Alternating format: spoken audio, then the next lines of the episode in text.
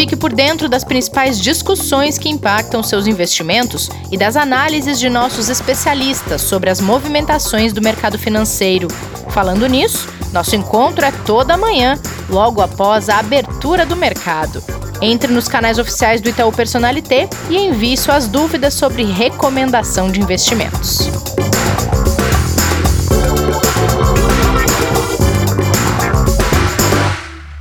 Olá, bem-vindas, bem-vindos a mais uma semana de conteúdo sobre investimentos e mercado financeiro aqui no Investidor em Foco.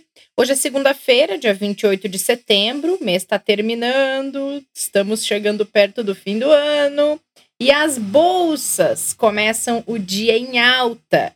Será que os mercados também estão começando a recuperar as perdas das últimas quatro semanas, hein, Kleber? Tudo bem por aí? Bom dia, Rê. Tudo bem? Bom falar contigo.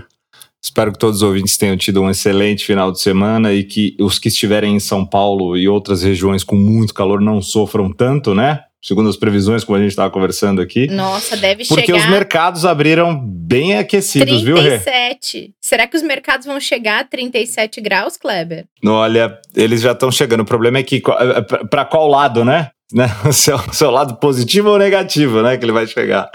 Uhum. Ah, a, as aberturas foram até que bem positivas hoje, Rê. Ainda não dá para dizer que é uma mudança de tendência das últimas quatro semanas, como você bem colocou, mas pelo menos já dá uma sinalização ali do que é necessário para que os mercados mantenham essa possibilidade de recuperação. Vamos torcer para que isso continue por enquanto. Aparentemente a gente vai ter aí dias um pouco mais calmos pela abertura que a gente enxerga aí nessa segunda-feira. Que bom. E Kleber, a China tem contribuído bastante para esse ânimo, né? Esse fim de semana uh, saíram os, alguns números de que o lucro da indústria chinesa cresceu mais de 19% em agosto e foi o quarto mês consecutivo de alta do setor, né? Foi. É, a gente tem ali o, o, lucro das, os lucros, né, das empresas na China vem crescendo e vem impulsionando muito essa recuperação, é, até inclusive pela própria recuperação dos preços das commodities, né? E também de fabricação de equipamentos, que foi uma outra área que voltou a ficar mais aquecida também no mercado chinês. Ah, quem faz essa pesquisa ali é uma agência de estatísticas né, na China, que olhou para um número que realmente impressiona, e a gente tem é, um indicador aí, que é para o restante, se a gente falar das economias, que é uma demanda reprimida muito forte. Né? A, gente, a gente tinha uma demanda reprimida natural ali na China, que vem ganhando força novamente, né? com o estímulo do governo. Né? E o que surpreende também agora é até as exportações. A China voltou a exportar mais do que ela vinha exportando, o que significa que outras economias também estão consumindo de novo é, mais uhum. coisas ali do mercado chinês. Dado super importante, curiosamente, né? O índice hoje de Xangai caiu, né? É, como a gente fala, né? O mercado ele é sempre imprevisível, né? Mas o restante dos índices na Ásia subiram e subiram bem. Boa. E, bom, a gente vai ficar falando cada vez mais sobre Estados Unidos, não só sobre o mercado, mas sobre as eleições americanas também, conforme elas vão se aproximando, porque isso impacta diretamente. A gente já teve várias conversas aqui com especialistas na área, especialistas de cenário também, mostrando que a volatilidade dos próximos meses, pelo menos até que se declare o resultado da eleição, ela será grande e o mercado agora aguarda é o primeiro debate entre o presidente Donald Trump e o candidato Joe Biden, que está marcado para amanhã, esta terça-feira e expectativa alta em relação a isso e em relação a algumas divulgações, né, Kleber, que saíram aí referentes ao presidente Trump. Curiosas, no mínimo, né? Oh. E no mínimo curiosas. A gente vai falar um pouquinho delas aqui, porque é público, saiu no, no New York Times. É, mas antes, falando que o, o Trump, esse final de semana, né, fez uma indicação super importante, né? Que é da juíza ultraconservadora, a senhora Amy Corney Barrett, de 48 anos, juíza, para compor ali a Suprema Corte, e com isso ele pressiona ainda mais o Senado para que eles façam a indicação deles é, antes das eleições, ali no dia 3 de novembro, é, para obviamente, o lugar né, da outra juíza que acabou falecendo aí na semana passada. E isso, naturalmente, se liga direto à questão das eleições, que, como você bem falou, vai ficar realmente em todos os holofotes agora, né, sobre todos os holofotes, a partir de amanhã com o primeiro debate. É, o que saiu, que você falou que é bem interessante, no mínimo curioso, é porque o The New York Times uh, publicou né, declarações fiscais do Donald Trump, uh, que não pagou impostos em 10 dos últimos 15 anos. Tá? As declarações de impostos do presidente dos Estados Unidos é, tiveram, né, foi liberado ali o acesso para que uh, alguns uh, jornalistas, especialistas tivessem acesso. E o curioso é que, por exemplo, em 2016, né, ele pagou apenas 750 dólares em impostos federais sobre o rendimento que ele teve no ano. É, e aí chama muito a atenção, porque naturalmente, como a declaração de imposto de renda no Brasil, você tem ali as compensações que se fazem, né? Então tiveram Sim. acessos a todas elas. E uma delas que é curiosa, por exemplo, é que devido o programa que era feito ali, o aprendiz, né, na versão uhum. de, Trump, uh, teve ali despesas de aproximadamente 70 mil dólares com serviços de cabeleireiro, por exemplo. No ano? O que se a gente converter Jesus. é realmente um investimento alto para um, um serviço de cabeleireiro cabeleireiro, né? Exatamente. Ah, assim, o Kleber, o que que... Ah. nem que ele nem que ele que ele declarasse o investimento de 12% da renda no PGBL, ele ia ter tanto abatimento. Não dava, assim. não dava. E é, é exatamente isso que chamou a atenção né? E agora a grande dúvida que fica é o quanto todas essas despesas declaradas, né, tiveram realmente é, todos os seus pontos legais ali, que foi tudo certinho, né? Que não tem absolutamente nada ali. Ele não caiu na malha fina. Não, mas caiu agora né, no noticiário. Eu não sei o que, que é. é mais difícil, né? não sei o que é pior. E, e assim, provavelmente por não ter caído, né? É, a, a, obviamente o IRS, né? A Receita Federal Norte-Americana faz todo um trabalho de, de investigação muito forte e, obviamente, imagina para esse tipo de pessoa pública. Mas o que é importante para nós aqui, para os nossos investidores, por que, que eles estão falando isso? Né? O que, que tem a ver? É porque, sem dúvida, vai começar uma disputa muito grande, como a gente presencia aqui no Brasil quando a gente tem eleições, né, Rê? Nas épocas de hum. eleições, essas, essas, vamos dizer assim, discussões, apontamentos, indicações, aquele fez isso, aquele fez aquilo, certo ou errado, é, isso acontece lá também, e isso pode, sim, de certa forma, mexer com o ânimo dos investidores na compra, na venda de risco, de aumento de posição, de redução de posição, mediante o que vai acontecer com o cenário é, que possa ser impactado por causa dessas notícias, né? Então, Sim. curiosidades à parte, acho que esse é o grande eh, ponto importante para o investidor ficar atento que a gente vai ter, sem dúvida, aí muita coisa para sair, para rolar nas próximas semanas. Falando um português bem brasileiro, Fica todo mundo procurando o podre do outro, né, Kleber? Olha, é exatamente isso, né? Tipo, mas a gente torce ainda para uma sociedade que um dia vai apontar o lado positivo realmente, né? É, do seu próprio lado positivo, independente do lado é, como você colocou, podre do outro, que é o mais importante, é. né? E, é e, a gente fica com uma torcida também essa semana, só para dar um dado importante que a gente tem nos Estados Unidos, que é a divulgação do payroll, né? o relatório de empregos mensal, onde se espera ali 850 mil é, novas vagas criadas no mês de setembro. Vamos ver sexta-feira como é que sai esse resultado aí, mas tem muita coisa para rolar até lá. Ótimo. Bom, vindo aqui para nossa terra, atenções voltadas aos projetos de reforma tributária que tem dado polêmica faz tempo e continua, e também o Renda Cidadã, depois de vários nomes, o governo resolveu batizar o projeto com esse nome e eles serão apresentados hoje. E essa, essa tensão toda é porque as decisões referentes aos dois projetos elas podem ter impacto tanto fiscal, e aí volta aquela preocupação com o risco fiscal, já que o renda cidadã não estava previsto no orçamento, e também impacto no bolso dos contribuintes se o governo conseguir passar mudanças de oneração tributária, né, Kleber? Perfeito.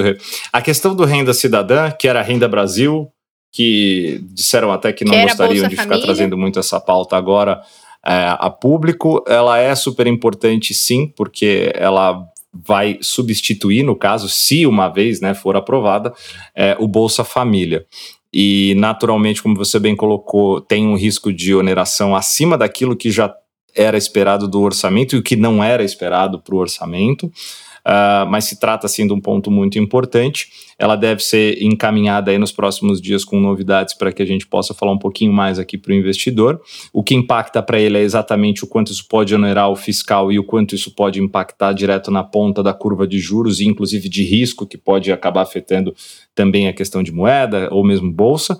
E quando a gente olha para a tributária, né, ela vai ser apresentada como projeto agora né, para a parte executiva ali do Planalto Central, aonde eles vão avaliar realmente se esse projeto é viável, se a criação desse novo imposto que alguns dizem que é uma CPMF, outros dizem que não, mas no final vai onerar sim o bolso do cidadão, é, além de propostas, como disseram, de a implantação de impostos para dividendos, né, que hoje são isentos de impostos, né, juros sobre capital, e outros também é, impostos que podem ser reformulados nessa proposta. Vamos ver o que, que eles vão apresentar e o quanto isso pode impactar realmente na vida aqui do brasileiro. Lembrando, né, que essa discussão ela ainda vai longe, porque é apresentada uma proposta, essa proposta vai para a comissão na Câmara, ela vai passa pelo Senado, então ela pode voltar para a Câmara e por aí vai. Então são discussões que estão começando, né, Kleber? Muita coisa pode mudar. Já houve divergência por parte dos presidentes da Câmara e do Senado em relação ao governo quanto à criação dessa nova CPMF que estão dizendo. Aí, para se chegar no entendimento, tem que apresentar contrapropostas, e quando todo mundo entender que aquele projeto, ok, vai atender os interesses de todos, porque é disso que o Congresso vive, né? Aí sim se aprova e se coloca em prática. Então a gente tem um longo caminho pela frente. Muito longo. E lembrando que tem eleições ainda, né? E ainda, é verdade. Para a Câmara dos Deputados esse ano, que sem dúvida vai é, mobilizar muito ali também todos os congressistas.